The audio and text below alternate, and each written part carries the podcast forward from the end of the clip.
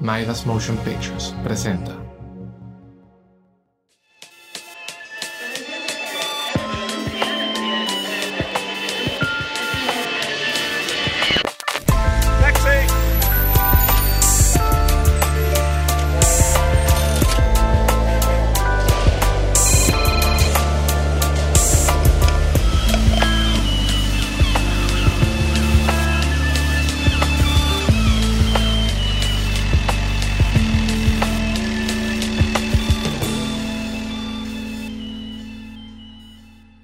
Bienvenidos a Postales.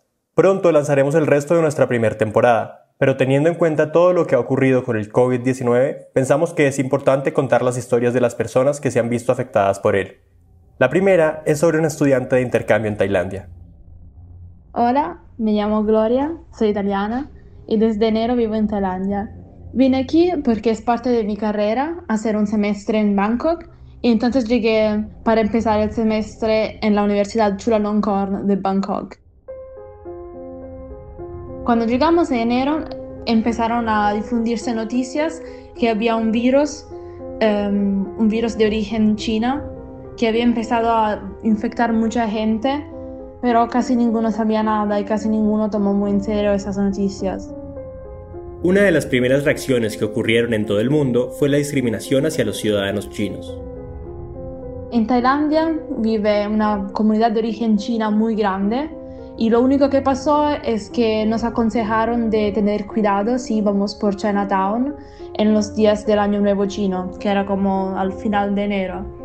Pero casi ninguno hizo caso a esto porque de verdad no se sabía nada y la origen de este virus, del origen de este virus y si era letal o si no. Pero con el pasar de los meses el virus se difunde en todo el mundo y llegó a Italia, mi país. Hace dos, tres semanas el gobierno italiano decidió de poner el entero país en cuarentena. Esto significa que cada negocio y trabajo está completamente cerrado y ninguno puede salir de su casa libremente. Solo se puede salir para una de esas tres razones, para dejar el perro hacer sus cosas, para comprar comida en una de las tiendas que sigue abierta y para ir de visita a gente mayor que, que necesita ayuda. Mi mamá ya estaba y sigue muy preocupada pero decidimos que la situación en Tailandia no estaba tan fea y por eso tenía más sentido para mí quedarme aquí, donde no había muchos casos. Pero al empezar de marzo las cosas empezaron a hacerse más y más complicadas.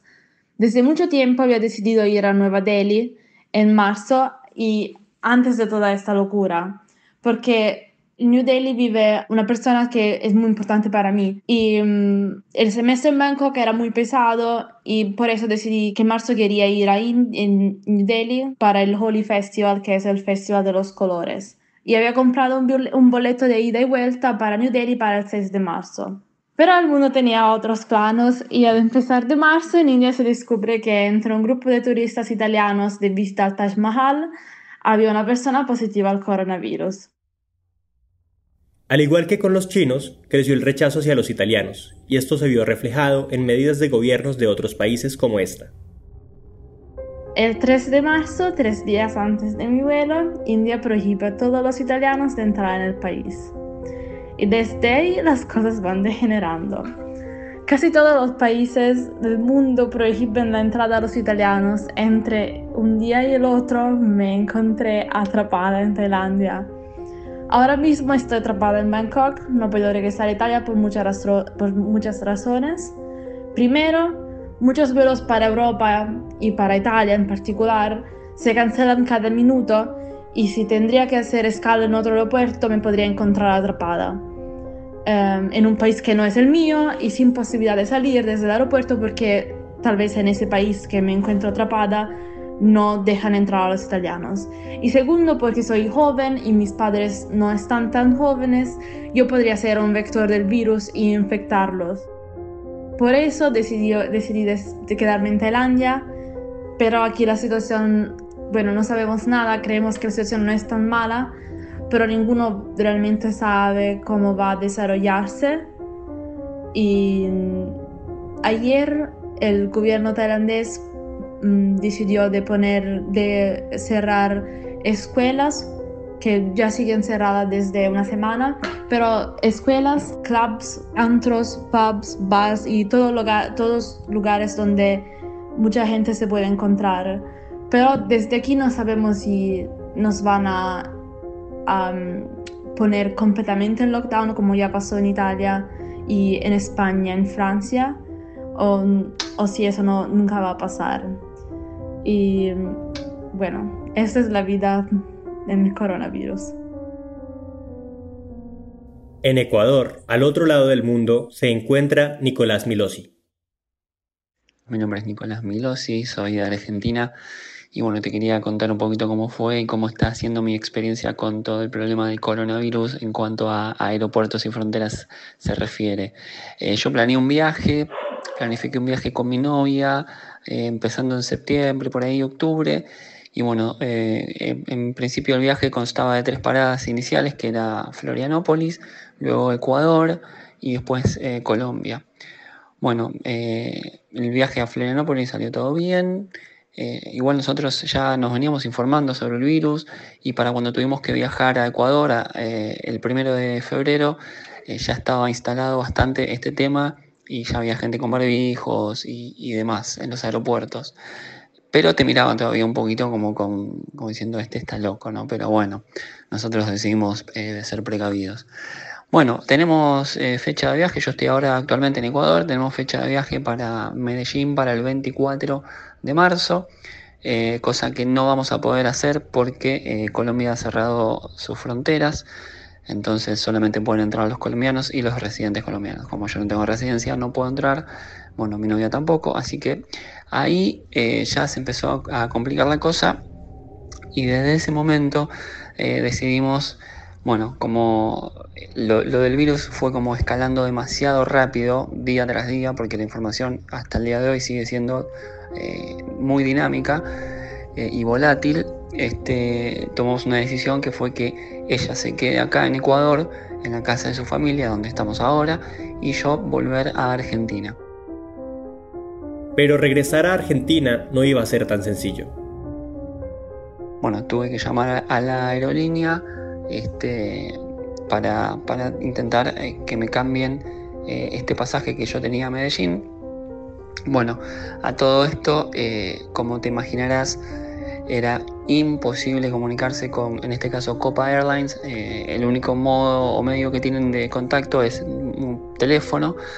Este, así que la realidad es que hubo un día que estuve marcando y me, río porque tengo la cuenta ahí en el teléfono 73 veces. hice las llamadas hasta que pude lograr eh, que, me, atiendan y de ahí esperar una hora. Bueno, nada, este, me cambiaron el vuelo. Eh, ellos fueron bastante flexibles con las políticas de cambio por todo el tema del coronavirus, no me cobraron nada y reprogramé el vuelo para hoy, que hoy es 18 eh, de marzo para irme. Esto lo hice el lunes. Bueno, llegó el martes 17 y me llega un mail que el vuelo fue cancelado. A todo esto yo venía hablando con la gente de Cancillería y del Consulado argentino acá en Guayaquil por WhatsApp. Ellos eh, te llaman y te sondean a ver si vos estás en una situación de vulnerabilidad, de peligro, si no tenés plata, si no tenés hotel, si no tenés dónde quedarte, si no tenés cómo volver. Y yo le dije la verdad que bueno, que estaba parando acá en, la casa de, la familia de mi novia y que, tenía un vuelo programado para dentro de poco. Así que bueno, quedamos en contacto vía WhatsApp, pero ellos no me ofrecieron en, ningún momento repatriarme ni nada. Seguí hablando con la gente del consulado por WhatsApp y ellos fueron los que me alertaron primero sobre que no iba a poder volar y después me llegó el mail de Copa diciendo que me habían cancelado el vuelo.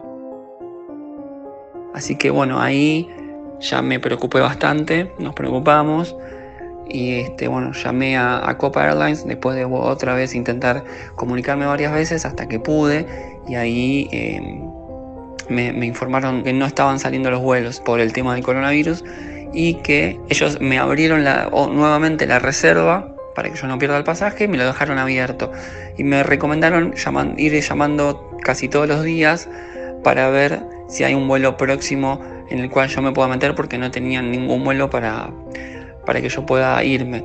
Me, dijeron que quizás eh, mínimamente hasta el 6 de abril esta medida no, no vaya a cambiar. Pero bueno, yo recién estuve viendo las noticias que Guayas, que es la provincia donde está Guayaquil, donde está el aeropuerto, está completamente aislada y no pueden entrar ni, ni salir eh, nadie, digamos. Y bueno, acá en lo que es Ecuador y, más que nada en la provincia de Manabí, donde estoy yo en Manta, hay toque de queda eh, que empieza a las 9 de la noche, termina a las 5 de la mañana, hay restricción vehicular y está bastante complicada porque la cosa, porque bueno, todos los días hay información nueva y se van cambiando las cosas sobre la marcha. La verdad que está siendo complicado y, bueno, la, realidad es que no, estoy pudiendo retornar a, Argentina, no sé cómo voy a hacer. Así que bueno, esa está siendo mi experiencia acá en Ecuador en este momento y espero que, nadie esté pasando por algo similar o peor y que tengan paciencia y que, que se solucione todo muy rápido.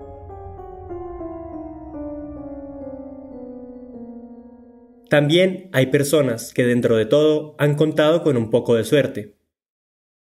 Mi nombre es Valentina Villegas, arroba Valicornio en las redes sociales.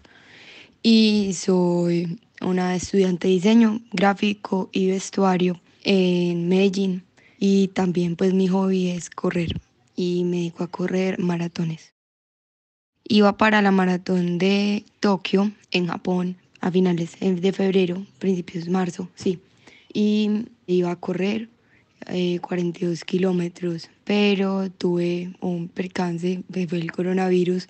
Fue horrible porque nos cancelaron todo.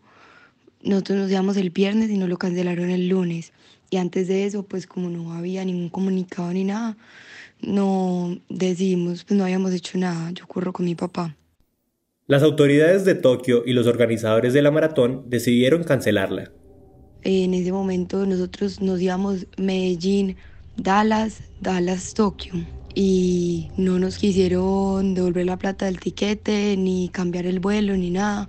Y lo que logramos conseguir fue cambiar de, pues en vez de llegar hasta Tokio, solo llegar hasta Dallas y que ahí nos entregaran las maletas. Entonces buscamos como qué maratones había en cerca.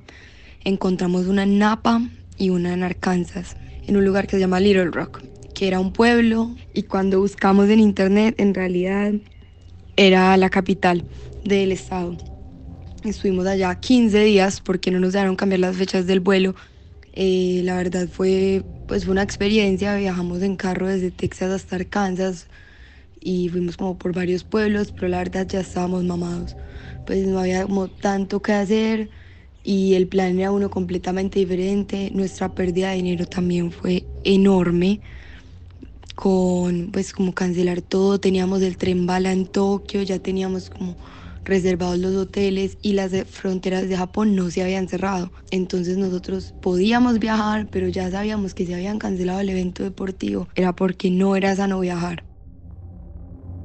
Cuando llegamos a San Antonio, que hicimos como Austin, San Antonio, Texarkana, Forward, muchos pueblitos y ciudades, cuando llegamos a San Antonio, llegó el coronavirus a San Antonio, primero infectado coronavirus en San Antonio, de ahí corrimos a Arkansas, bueno, como que no alcanzamos a coger nada. Después de todo lo que tuvieron que pasar, Valentina y su papá lograron regresar a Colombia. Yo llegué acá un viernes, estuve viernes en la calle, sábado en la calle, domingo en la calle, lunes en la universidad, martes en la universidad, miércoles en la universidad. Y pues ya como de mi llegada recibo una llamada el miércoles cuando estaba trabajando de la universidad y me dicen que si me habían sacado del taller una profesora por coronavirus. La verdad, una profesora solo me había dicho que tenía clase, que no me podía quedar en el taller pues donde uno confecciona. Y me pusieron en cuarentena en la universidad. Fue muy duro para mí porque ya había faltado dos semanas a la universidad, ya estaba atrasada dos semanas y me iban a poner otras dos semanas. Lo bueno fue que pues la cuarentena ya fue para todo el mundo y todo el mundo está en aislamiento preventivo.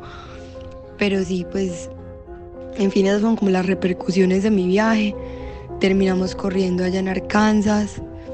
Eh, terminé corriendo menos distancia porque tenía otra carrera acá, la cual cuando llegué cancelaron por el coronavirus también. Y sí, esa es mi historia. Otro país que se ha visto bastante afectado por el virus es España. Luis Manuel viajó de Madrid a Ciudad de México hace poco.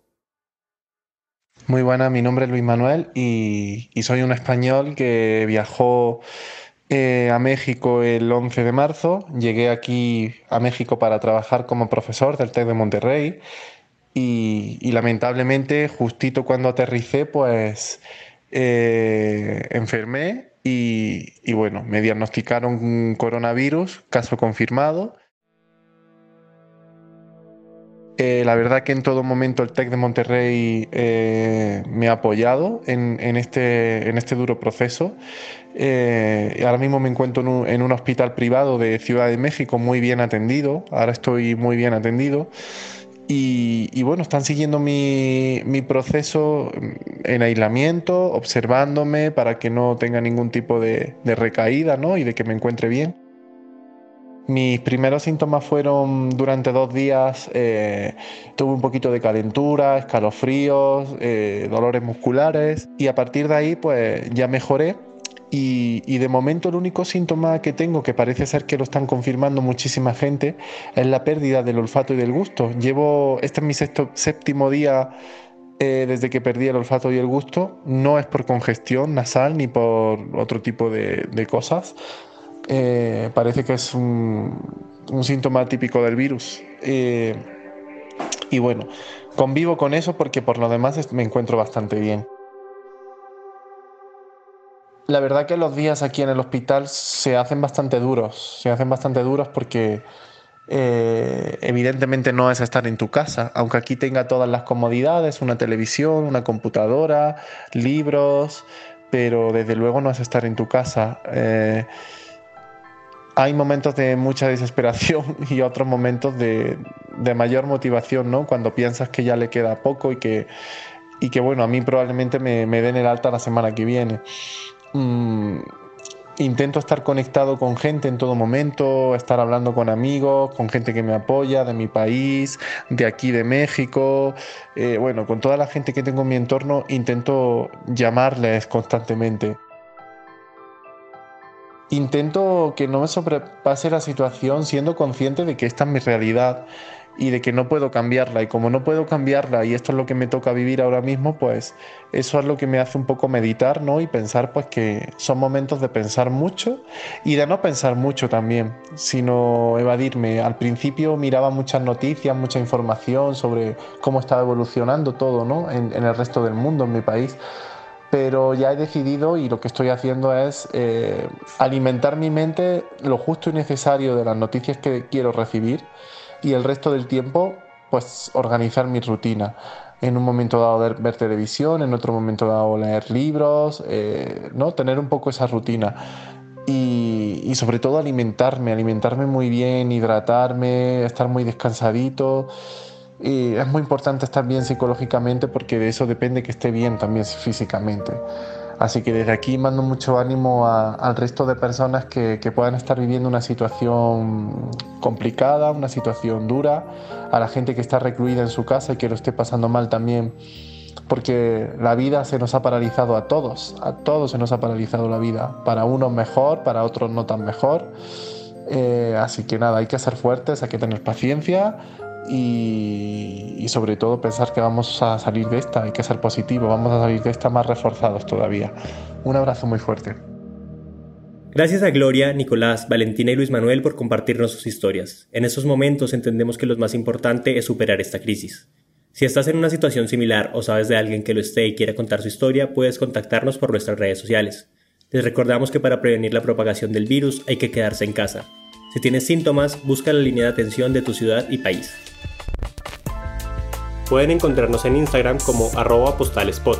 El diseño sonoro y la música son de Ariel Sosa. Las ilustraciones son de Juan Camilo Zapata, Katrin Zuchowski o Daniel Arango. Las estrategias de marketing las hace Arturo Ladino. Soy Sergio Tapias y hasta la próxima postal.